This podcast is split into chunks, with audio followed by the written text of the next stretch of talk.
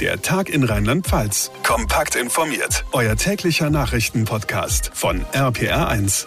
Hallo zusammen und willkommen am Donnerstag, den 10. März. Mein Name ist John Siegert. Freut mich sehr, dass ihr einschaltet. Mit Spannung war das erste Treffen der Außenminister Russlands und der Ukraine heute in der Türkei erwartet worden. Doch nach nur gut anderthalb Stunden war am Mittag das Gespräch schon vorbei. Ergebnis nichts Nennenswertes. Laut dem ukrainischen Außenminister Kuleba ist es nicht gelungen, humanitäre Korridore unter anderem für die Hafenstadt Mariupol zu vereinbaren. Grundsätzlich, so heißt es, seien aber beide Seiten bereit für weitere Gespräche. Katharina Walter aus unserer Nachrichtenredaktion. Keine Einigung also, auch bei diesem Treffen. Was heißt es jetzt konkret für den Krieg in der Ukraine? Naja, das heißt, dass die Kämpfe erstmal unverändert weitergehen, ohne humanitäre Korridore für Zivilisten. Der ukrainische Außenminister Kuleba hat sich sehr enttäuscht nach dem Gespräch mit Sergei Lavrov gezeigt. Er sei angereist, um konkrete Entscheidungen zu treffen, sagte er, vor allem um die große humanitäre Krise in der Ukraine zu lösen. Sein Gegenüber habe das aber nicht gewollt oder nicht gekonnt, so Kuleba. Hm, jetzt stelle ich es mir wahnsinnig schwer vor, mit einem Minister zu verhandeln, dessen Armee gerade in diesem Moment, während ich mit ihm am Tisch sitze, meine eigenen Leute bombardieren lässt. Wie war das drumherum dieser Gespräche? Gab es zu Beginn einen Handschlag, ein gemeinsames Foto? Hat man sich irgendwie öffentlich gezeigt? Nein, vorab haben sich die beiden Minister nicht öffentlich gezeigt. Es gab mehrere bilaterale Treffen zwischen dem türkischen und dem ukrainischen sowie dem türkischen und dem russischen Außenminister. Danach dann eben das Gespräch zu dritt. Auch danach haben sich Kuleba und Lavrov nicht gemeinsam gezeigt. Sie haben getrennte Pressekonferenzen zeitgleich in unterschiedlichen Räumen abgehalten, was wie ich finde nochmal verdeutlicht, wie weit die Positionen beider Länder auseinanderliegen. Eine Brücke soll da jetzt angeblich ausgerechnet Gerhard Schröder schlagen. Medienberichten zufolge ist der Altkanzler nach Moskau gereist, um Kreml-Chef Wladimir Putin zu treffen. Katar, ist da was dran und kann er tatsächlich vermitteln? Also bislang ist Schröders Besuch in Moskau nicht offiziell bestätigt. Mehrere Medien berichten, dass der frühere Bundeskanzler auf eigene Faust nach Russland gereist sein soll. Weder die Ampelregierung in Berlin noch die SPD-Spitze hätten Bescheid gewusst, heißt es. Der Altkanzler steht ja heftig in der Kritik, weil er sich seit Beginn der russischen Angriffe auf die Ukraine weigert, sich von Putin zu distanzieren. Schröder gilt seit Jahren als guter Freund Putins, ist zeitgleich aber auch für dessen Staatskonzerne Gazprom, Nord Stream und Rosneft tätig. Ob das reicht, um als erfolgreicher Vermittler im Kreml zu agieren, bleibt abzuwarten. Die Infos von Katharina Walter. Dank dir. Gucken wir an der Stelle in die Ukraine, wo die Kämpfe weitergehen und es inzwischen auch sehr kalt geworden ist. Vor allem nachts herrschen Minusgrade. Unser Reporter Andreas Stein ist vor Ort, ist aktuell in der Ukraine. Andreas, wirkt sich diese Kälte jetzt auch auf die Kämpfe, auf die Kriegsführung aus? Mm, bei der Kriegsführung würde ich sagen weniger, aber vor allen Dingen leidet die Zivilbevölkerung darunter. Das heißt, in den belagerten Städten gibt es äh, ist die Heizung teilweise ausgefallen. Äh, in Städten wie Mariupol gibt es auch nicht nicht einmal mehr Strom. Das heißt, äh, die Menschen sind völlig der, der Kälte dann ausgesetzt und können sich eigentlich nur versuchen warm anzuziehen oder irgendwo einen ja, vielleicht einen Ofen oder ein Feuer anzumachen. Jetzt haben wir eben gehört, dass es nicht mit den humanitären Korridoren unter anderem für Mariupol geklappt hat oder klappen wird. Was brauchen die Menschen in den belagerten Städten im Moment am dringendsten? Na, abgesehen von, von, von der Einstellung der Kampfhandlung, ähm, die Wiederherstellung vielleicht von einer Stromversorgung, von Wasserversorgung, von Gas- und äh, Heizungsversorgung, äh, das zumindest äh, wenn sie da irgendwie noch weiter aushauen, dass, dass dann zumindest die grundlegenden Sachen funktionieren, dass Kommunikation funktioniert.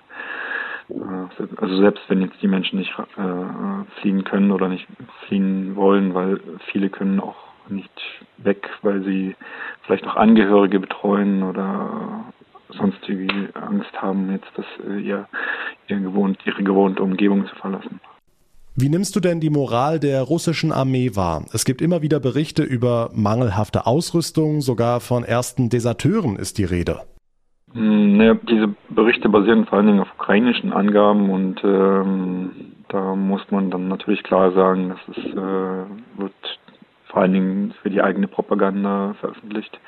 Den Bildern nach zu urteilen, äh, kann man nicht davon ausgehen, dass äh, die russische Armee wirklich schlecht ausgerüstet ist und ähm, inwieweit äh, die Moral äh, betroffen ist, ist schwer zu beurteilen. Zumindest gibt es weiterhin Vorwärtsbewegungen der russischen Armee und Kämpfe und ähm, das deutet jetzt nicht unbedingt darauf hin, dass, dass das ähm, dass zu massenhaften Desertierungen oder Ähnlichem kommt. Und wenn es wirklich so wäre, wie es Kiew versucht darzustellen, dann müsste Kiew ja auch wesentlich mehr Erfolge auf der militärischen Seite melden. Andreas Stein war das mit Eindrücken aus der Ukraine. Vielen lieben Dank. Seit Beginn der russischen Angriffe auf die Ukraine vor genau zwei Wochen hören wir auch immer wieder die sehr bewegenden Geschichten von Betroffenen, von Menschen, die Angehörige in der Ukraine haben, selbst geflüchtet sind oder sonst wie mit dem Land stark verbunden sind.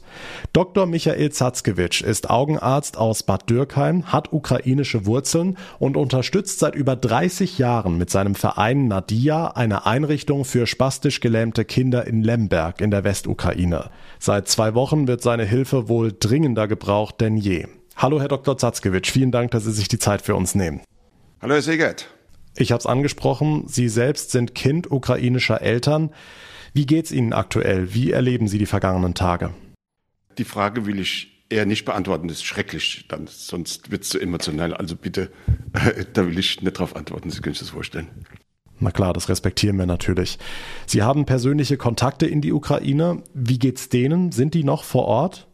Also bisher sind alle meine Freunde, Helfer, Bekannte, alle noch vor Ort. Keiner von denen möchte ausreisen, außer ein paar Familienangehörigen, Kinder, Eltern, Großeltern, Frauen. Die Männer bleiben alle drüben, also will keiner raus von meinen Bekannten. Wie können wir uns den Alltag aktuell dort vorstellen?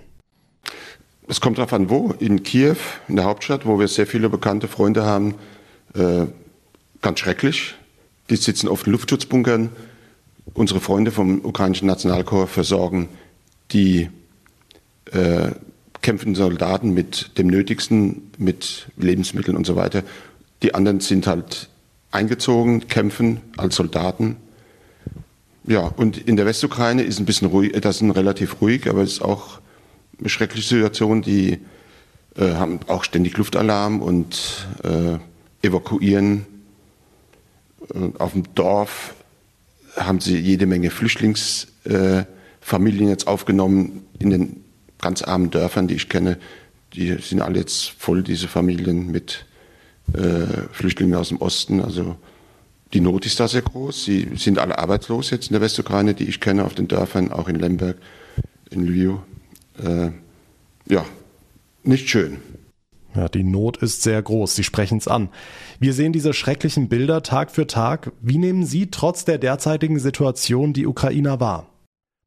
Sie sind alle sehr, sehr dankbar. Sie bekommen die Bilder von uns, äh, die Nachrichten, was wir alles machen.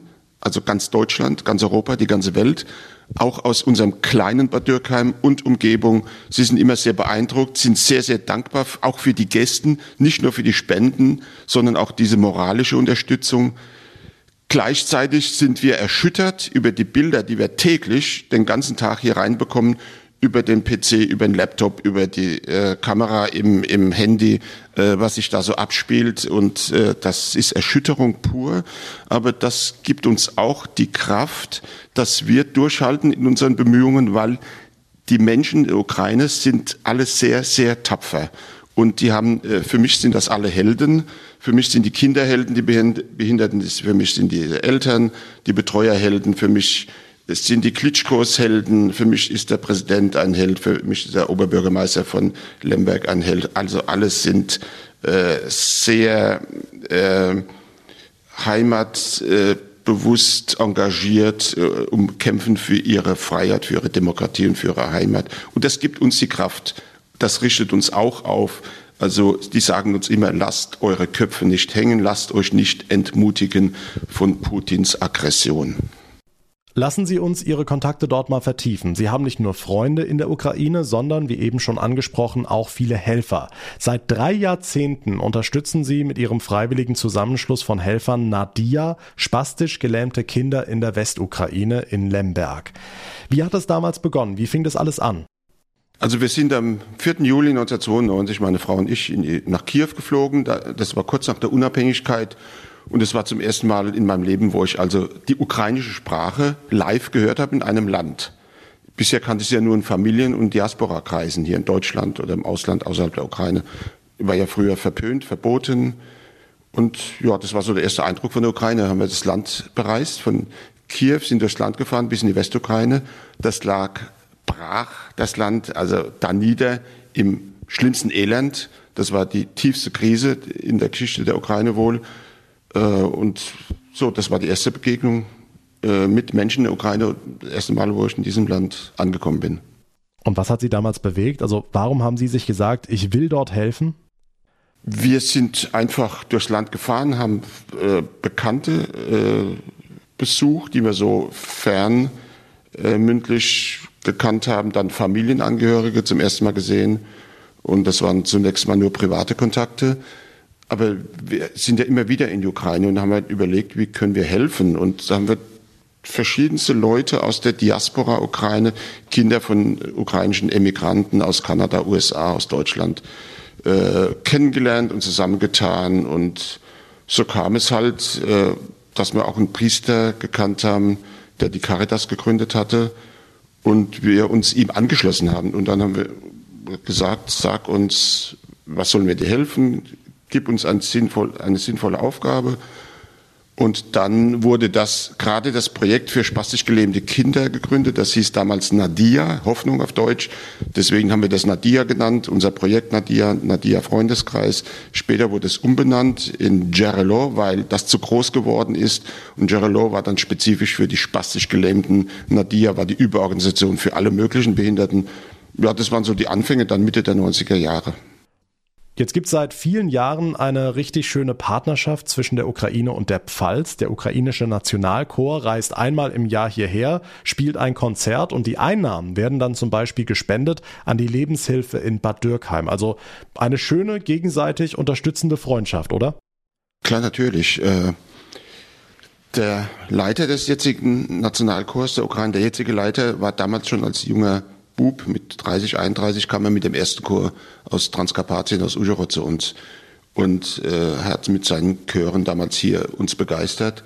Und unser großes Glück war, dass er dann später zum Leiter des Nationalchors äh, berufen worden ist und dadurch hat er ganz viele Möglichkeiten, äh, mit uns mit seinen Sängern, mit, seinen, mit seiner Kunst äh, zu bereichern, zu beglücken. Und er hat uns damals versprochen, schon in den 90er Jahren, er wird so lange für uns, für unser Behindertenzentrum arbeiten, solange wir ihn benötigen. Und wir haben ihn bis jetzt benötigt. Und er hat an sich dieses Projekt hier in Deutschland richtig bekannt gemacht durch seine großartigen Auftritte äh, mit den Solisten des ukrainischen Nationalchores aus Kiew. Tolle Sache. Kommen wir zurück in die Gegenwart, Herr Zatzkewitsch, in der seit Wochen dieser fürchterliche Krieg tobt. Wie unterstützen Sie die Menschen in der Ukraine aktuell? Also äh, wir haben ja dieses Projekt Gerelo, das Behindertenzentrum, da, wo ganz viele Leute mithelfen. Und das hat sich folgendermaßen entwickelt. Dadurch, äh, dass es immer mehr Spender geworden sind, ist es aus dem privaten Ra Raum rausgekommen. Und dann hat uns äh, die Caritas International in Freiburg ganz große Hilfe geleistet, indem sie uns angeboten haben, sie werden die Gelder dort direkt äh, platzieren, direkt transferieren ins Zentrum.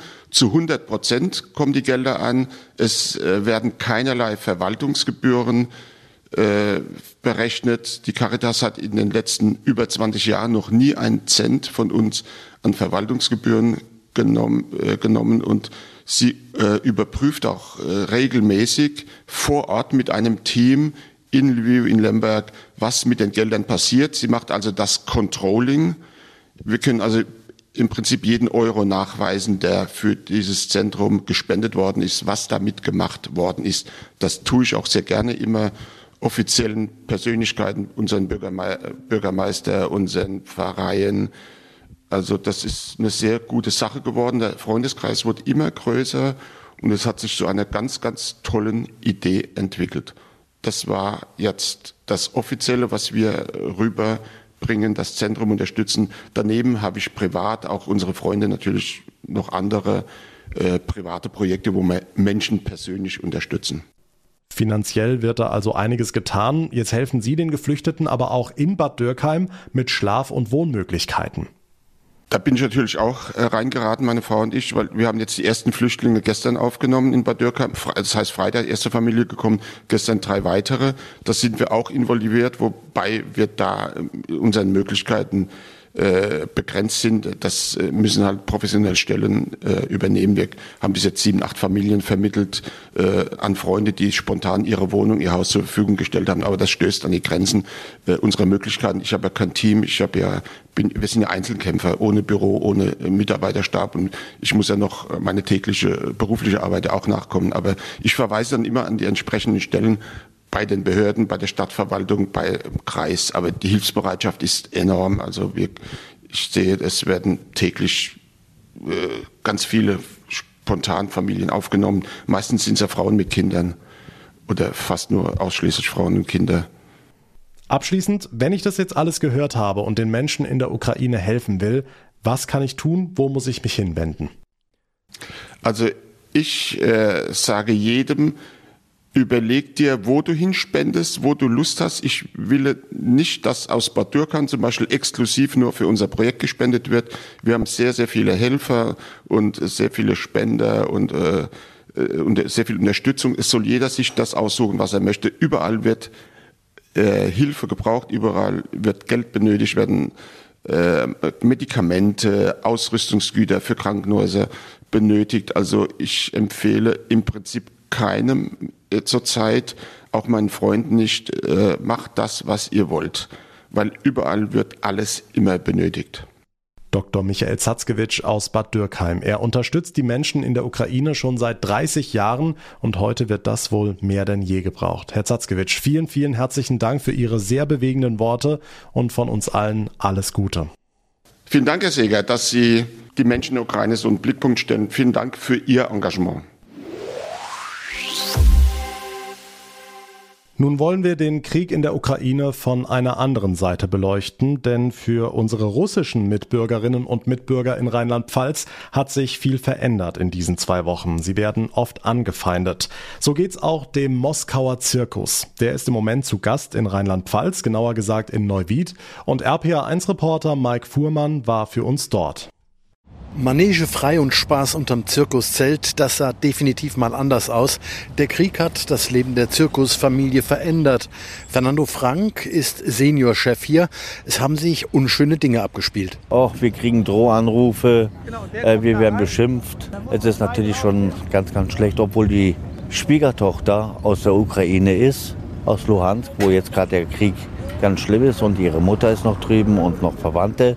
Und natürlich sind wir auch mit betroffen, ist ganz klar.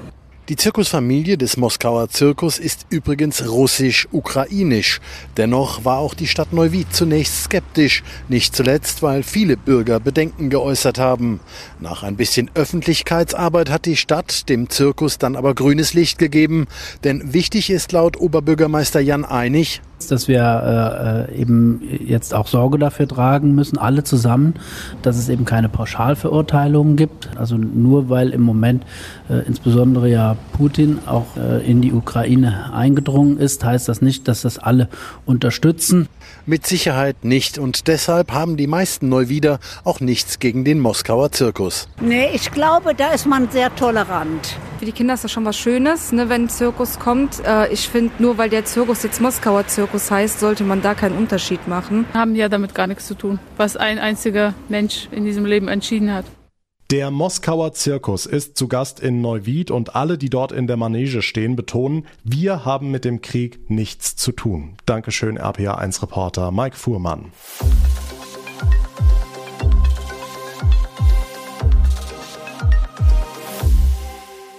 Nach zwei Jahren Pandemie haben wir uns das verdient, oder? Okay, die Corona-Zahlen steigen, aber die Lage in den Krankenhäusern ist im Moment im Griff. Kaum jemand wird schwer krank, also zurück zur Normalität ist die Marschrichtung und das leicht zeitversetzt auch an den rheinland-pfälzischen Schulen.